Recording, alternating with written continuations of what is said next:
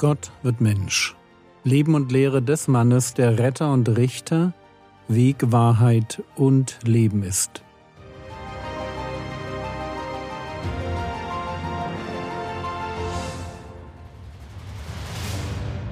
Episode 392 Der Berg der Verklärung Teil 6 Jesus ist mit drei Jüngern, Jakobus, Johannes und Petrus, auf dem Weg zurück vom Berg der Verklärung.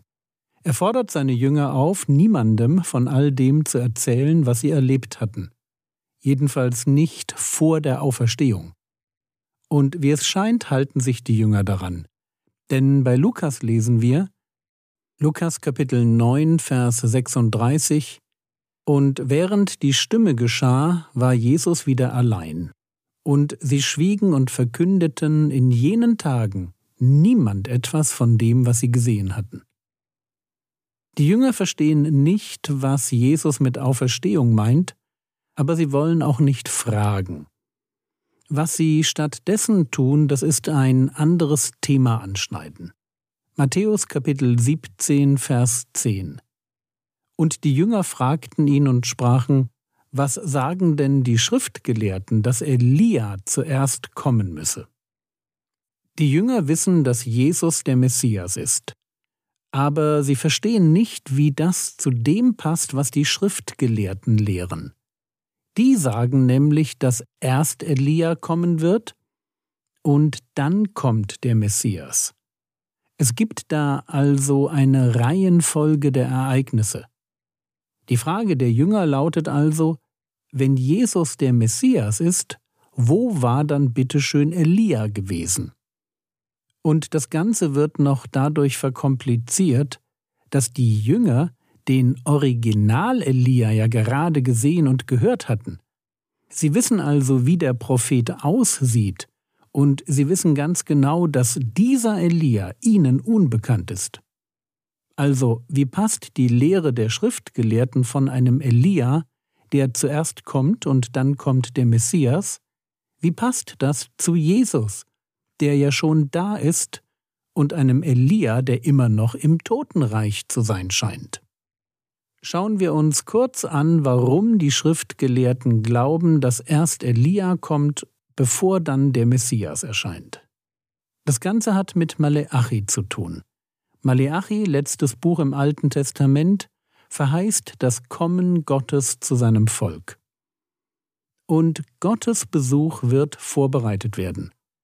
So heißt es in Maleachi Kapitel 3, Vers 1. Siehe, ich sende meinen Boten, und er wird den Weg vor mir her bereiten. Und plötzlich kommt zu seinem Tempel der Herr, den ihr sucht, und der Engel des Bundes, den ihr herbeiwünscht.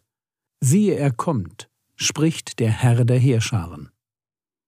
Hier prophezeit Maleachi einen Boten, der den Weg Gottes vorbereitet. Das Ganze erinnert sehr an eine Stelle aus Jesaja 40, die von Johannes dem Täufer auf sich angewendet wird. Lukas Kapitel 3, die Verse 4 bis 6, wie geschrieben steht im Buch der Worte Jesajas des Propheten. Stimme eines Rufenden in der Wüste, bereitet den Weg des Herrn, macht seine Pfade gerade. Jedes Tal wird ausgefüllt und jeder Berg und Hügel erniedrigt werden, und das Krumme wird zum geraden Weg, und die Holperigen zu ebenen Wegen werden, und alles Fleisch wird das Heil Gottes sehen. Also wir lesen bei Jesaja, aber eben auch bei Maleachi davon, dass Gott sein Volk besuchen will und dass er sein Erscheinen von einem Boten bzw. der Stimme eines Rufenden in der Wüste vorbereiten lässt. Was wir bei Maleachi über diese Person auch noch lesen, hört sich dann so an. Maleachi Kapitel 3, die Verse 22 bis 24. Haltet im Gedächtnis das Gesetz meines Knechtes Mose, dem ich am Horeb für ganz Israel Ordnungen und Rechtsbestimmungen geboten habe. Siehe, ich sende euch den Propheten Elia, bevor der Tag des Herrn kommt, der große und furchtbare. Und er wird das Herz der Väter zu den Söhnen und das Herz der Söhne zu ihren Vätern umkehren lassen, damit ich nicht komme und das Land mit dem Bann schlage. Interessanter Vers, weil ja gerade tatsächlich Mose und Elia erschienen waren.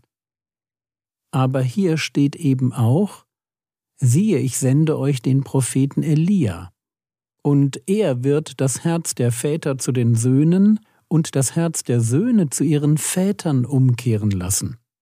Es ist diese Stelle hier, Maleachi Kapitel 3, Vers 23, aus der die Schriftgelehrten ableiten, dass Elia kommt, bevor der Messias kommen wird. Frage, wer ist dieser Elia? Matthäus Kapitel 17, die Verse 10 bis 13.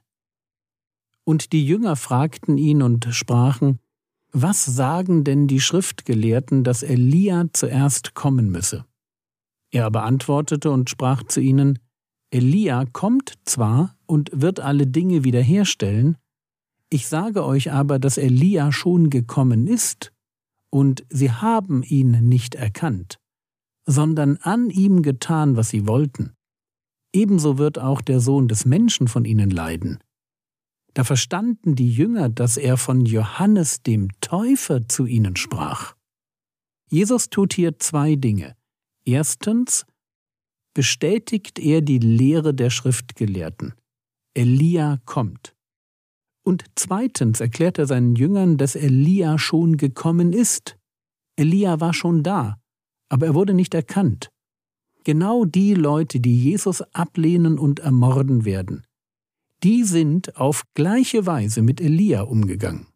Matthäus 17, Vers 12 Ich sage euch aber, dass Elia schon gekommen ist, und sie haben ihn nicht erkannt, sondern an ihm getan, was sie wollten. Ebenso wird auch der Sohn des Menschen von ihnen leiden. Und jetzt an der Stelle begreifen die Jünger, wen er meint. Da verstanden die Jünger, dass er von Johannes dem Täufer zu ihnen sprach. Johannes der Täufer ist Elia. Aber er ist es nicht als Person, sondern in seiner Funktion als Reformator. Es kommt also nicht der Elia, sondern ein Elia und bereitet das Volk Israel auf die Begegnung mit seinem Gott vor. Das ist auch, was der Engel Gabriel, dem Vater von Johannes dem Täufer, lange vor der Geburt seines Sohnes sagt. Lukas Kapitel 1, Vers 13. Der Engel aber sprach zu ihm, Fürchte dich nicht, Zacharias, denn dein Flehen ist erhört, und Elisabeth, deine Frau, wird dir einen Sohn gebären, und du sollst seinen Namen Johannes nennen.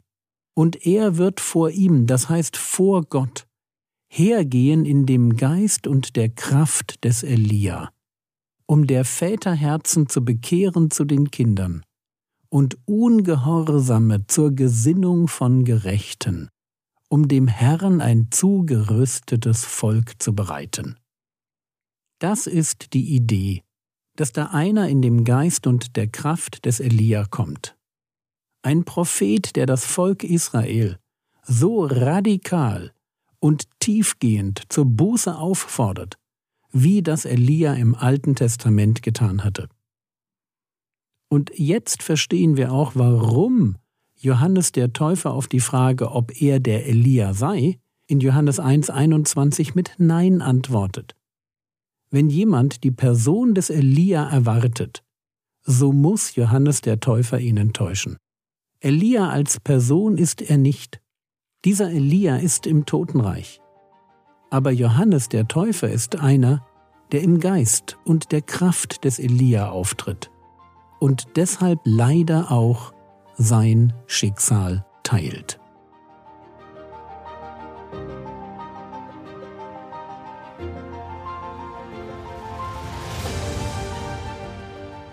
Was könntest du jetzt tun? danke Gott dafür, dass ihm veränderte Herzen und Buße wichtiger sind als eine fromme Show. Die Predigt von Johannes dem Täufer macht genau das klar. Das war's für heute. Du findest das Skript zu den Episoden auf frogwords.de und in der Frogwords App. Der Herr segne dich, erfahre seine Gnade und lebe in seinem Frieden. Amen.